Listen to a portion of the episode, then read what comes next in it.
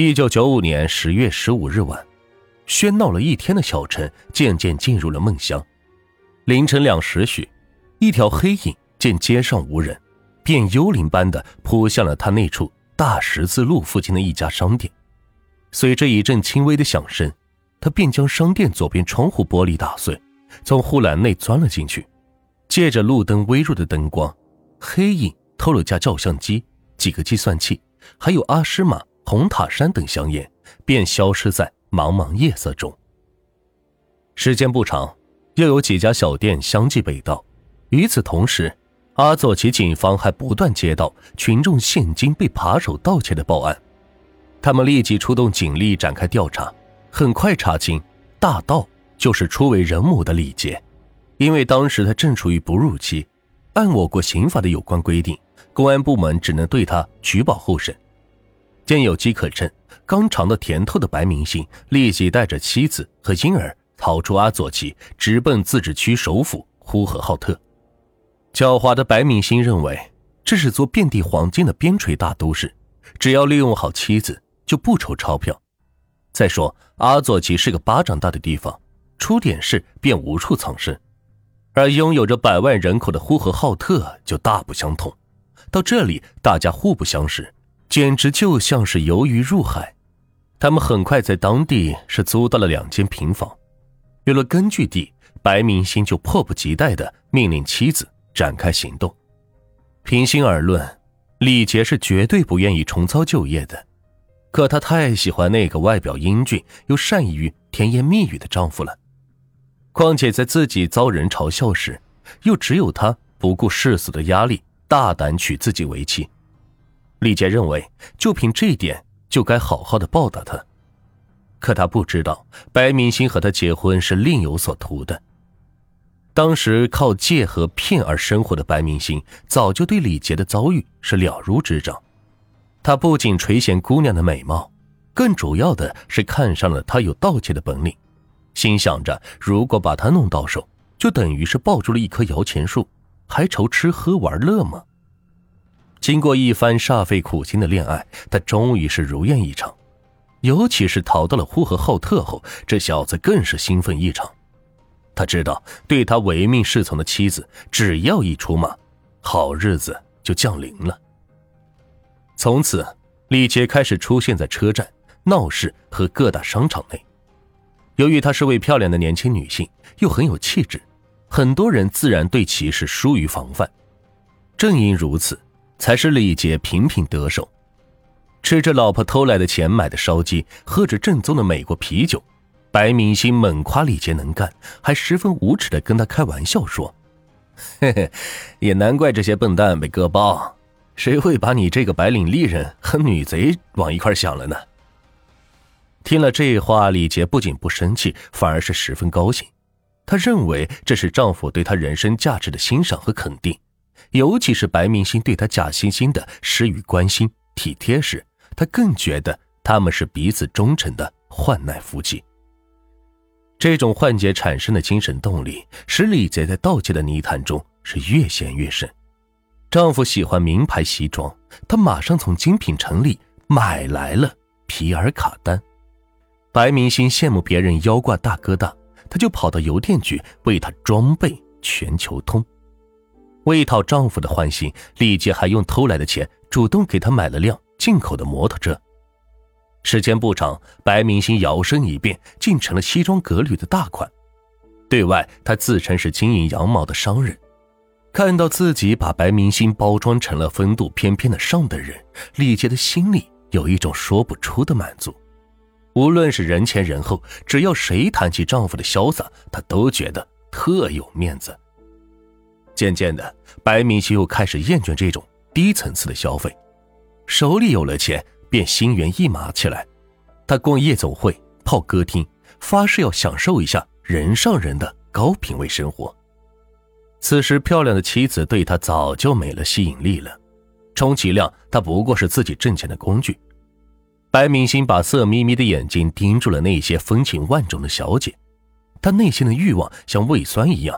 不断分泌渗透出来。由于他出手大方，不久就玩弄了数十名女性，后来一个年轻美貌的八女又投入了他的怀抱，甘愿做他的情人，这更使白明星是兴奋异常。随着消费档次的提高，他向李杰伸手的频率是越来越快，而且数目是越来越大，但每次都能编造个让他幸福的理由。为了满足丈夫的虚荣心，李杰只得是铤而走险，想办法挣大钱。经过一番考虑，他认为市内各大宾馆内住的多是有档次的人，少不了现金和贵重物品，便决定在这些场所作案。一次，他用万能钥匙打开一间单身客房，正准备行窃，客人却推门而入，他赶忙谎称自己是服务员，进来送开水。然后胡乱交谈几句之后，便仓皇逃开。还有几次，他几乎被客人人赃俱获，但都以找人、打扫卫生等借口侥幸逃脱。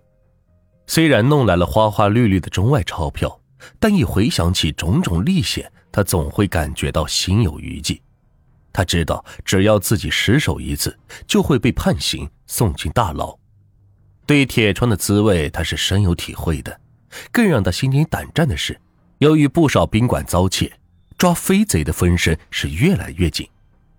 可悲的是，她拼命盗窃供丈夫挥霍，满以为会进一步得到他的爱心，不料得到的却是白明星的厌倦和冷漠。刚流落到呼市时，出于生存的需要，他还对她温柔体贴，并常说辛苦了之类的安慰话。自从有了情人，他根本就不再把李杰当盘菜。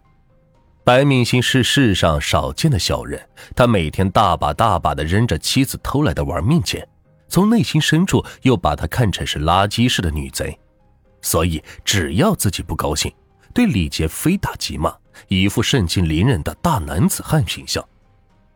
李杰则对是逆来顺受，他总认为自己是个失足女子。同她结婚，使相貌堂堂的丈夫受了天大的委屈，何况又流落异乡，所以白明星发点火也很正常，不能计较的。令人不可思议的是，尽管她时常被白明星打得伤痕累累，但只要一到天亮，她又会一如既往的外出上班，拼命的为他这条恶狼挣钱。多么愚昧的女人呐！平时李杰不仅对丈夫事事顺从，为了所谓的爱，她还想方设法讨好对方的欢心。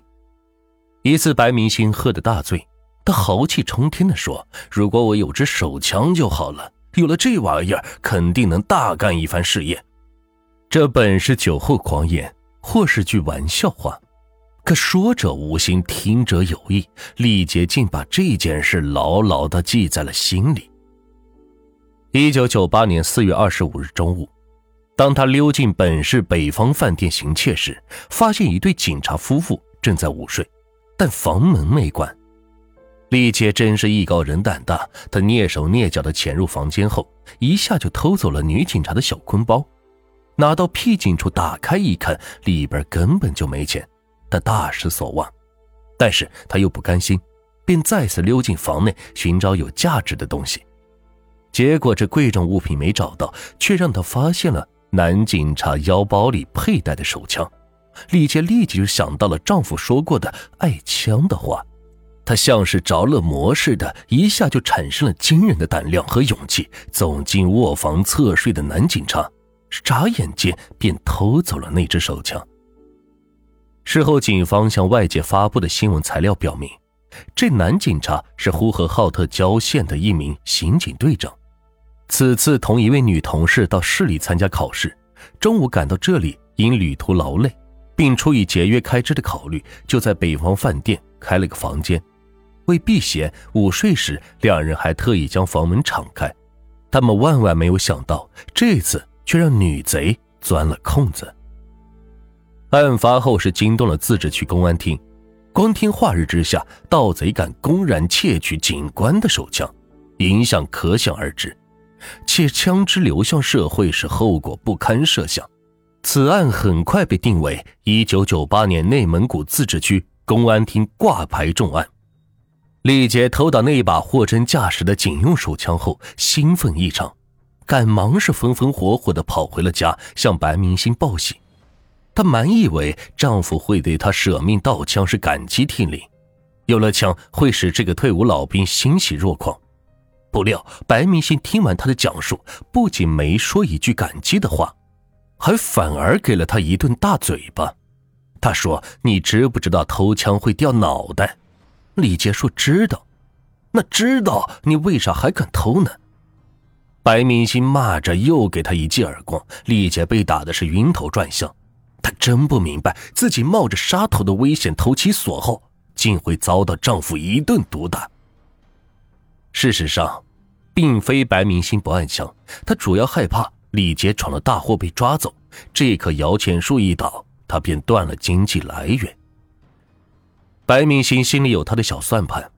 而天真的李杰事后却把此举当成的是丈夫对自己的关心和爱护，他竟荒唐的认为这是一个男人有家庭责任感的表现，真是个天大的笑话和悲剧。这打归打，骂归骂，但白明星对妻子偷来的枪还是视如珍宝，爱不释手的。当兵的时候，他在部队直属单位服役，玩过手枪。所以拆卸组装、瞄准、激发对他来说都是轻车熟路。摆弄一番这把锃亮的手枪后，他觉得意犹未尽，又把李杰叫到跟前手把手的向他传授有关的使用方法。这家伙万万没有想到，后来就是他这个女徒弟，也就是用这把枪，把他送上了西天。这也许是人世间的一种因果巧合。